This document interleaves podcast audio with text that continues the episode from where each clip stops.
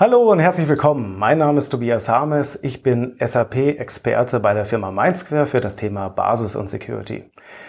Ja, heute geht es um nichts weniger als die Bankrotterklärung der IT-Abteilung zum Thema Innovation.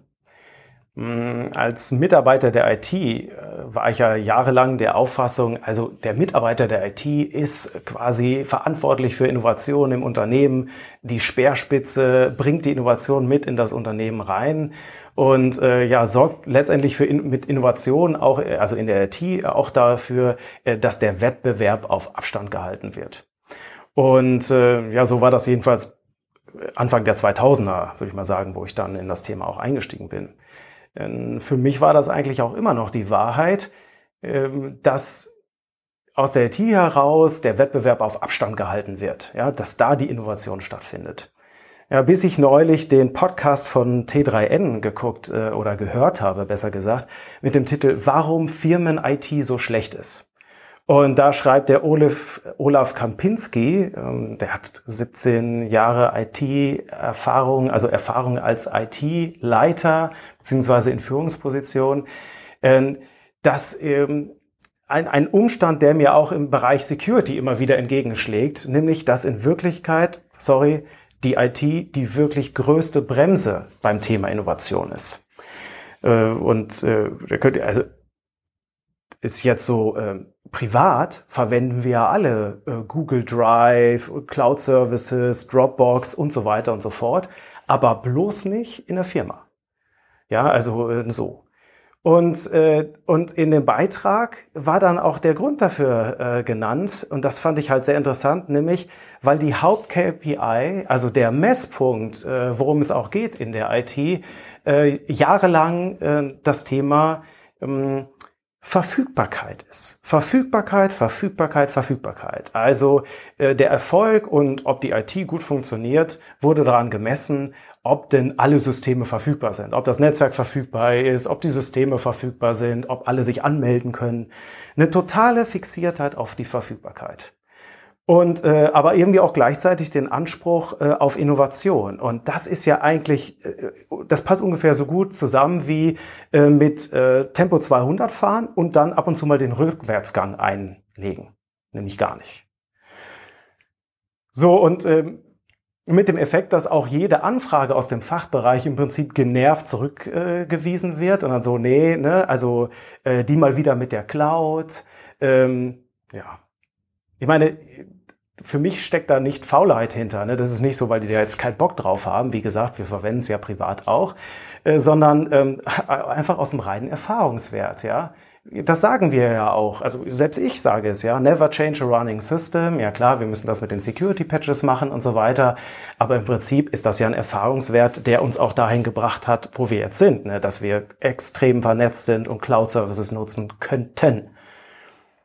So, und äh, es ist ja im Prinzip dann, es sind ja auch verhärtete Fronten, die da geschaffen worden sind. Also äh, äh, durch die Geschäftsführung, äh, durch die Fachbereiche, wo dann gesagt wird, Leute, ihr dürft nicht die Subsysteme irgendwie, äh, also die müssen immer verfügbar sein, ja.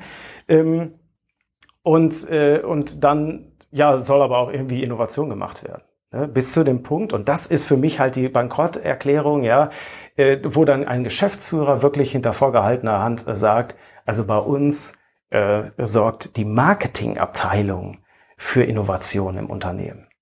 Ja, so, weil die sind ja eh so auf Cloud Services, äh, so ein bisschen, äh, wenn die jetzt eh schon äh, da mit, äh, mit Salesforce äh, Marketing Cloud arbeiten und so weiter, dann können die da ja auch andere Cloud Services noch machen.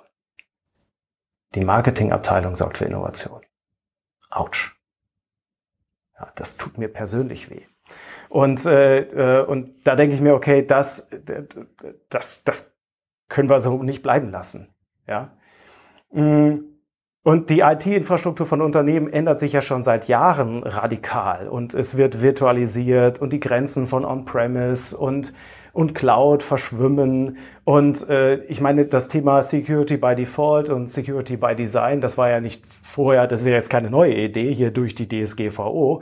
äh, sondern äh, jetzt steht es einfach nur im Gesetz. Das war ja vorher schon wichtig. Und äh, ich glaube, dass es hier echt mal eine Gelegenheit gibt, innovativ, innovativ voranzutreten, äh, voranzuschreiten und äh, mal nicht immer zu fragen, wie hoch legt der Prüfer die Latte, also wie hoch muss ich äh, mindestens springen, damit ich es gerade noch schaffe. Oh, wir müssen jetzt nur einmal unsere Systeme runterfahren. Hier tick, tick, tick, Verfügbarkeit. Äh, sondern äh, wie kann ich denn hier nachhaltig was Besseres schaffen? Also wie kann ich da Innovation reinbringen? Und da fand ich dann halt interessant, äh, auf dem DSAG-Kongress zum Beispiel hatte die Rehau AG einen richtig guten Vortrag, der mir richtig gut gefallen hat, zum Thema Identity Management, äh, wo äh, dann vorgestellt worden ist auch, wie ich Identity Management so verwenden kann, so einsetzen, so einführen kann im Unternehmen, dass es auch Spaß macht, damit zu arbeiten, dass ich nicht äh, stundenlange Trainings benötige, um mit dieser furchtbaren Oberfläche dann umzugehen und so weiter und ich einfach nur Menschen durch Roboter irgendwie ersetze, ja, sondern dass äh, das ein funktionierender Self-Service ist, ja, mit denen Leute auch was anfangen können und äh, wo dann darüber provisioniert wird und das moderne Benutzeroberflächen verwendet. Und da würde ich mal sagen, ähm, da geistert dann nicht dieser Spruch durchs Haus, äh, irgendwie, ja, bei uns ist die Marketingabteilung äh, zuständig für Innovation. Ja, sondern da muss sich die IT bestimmt nicht verstecken.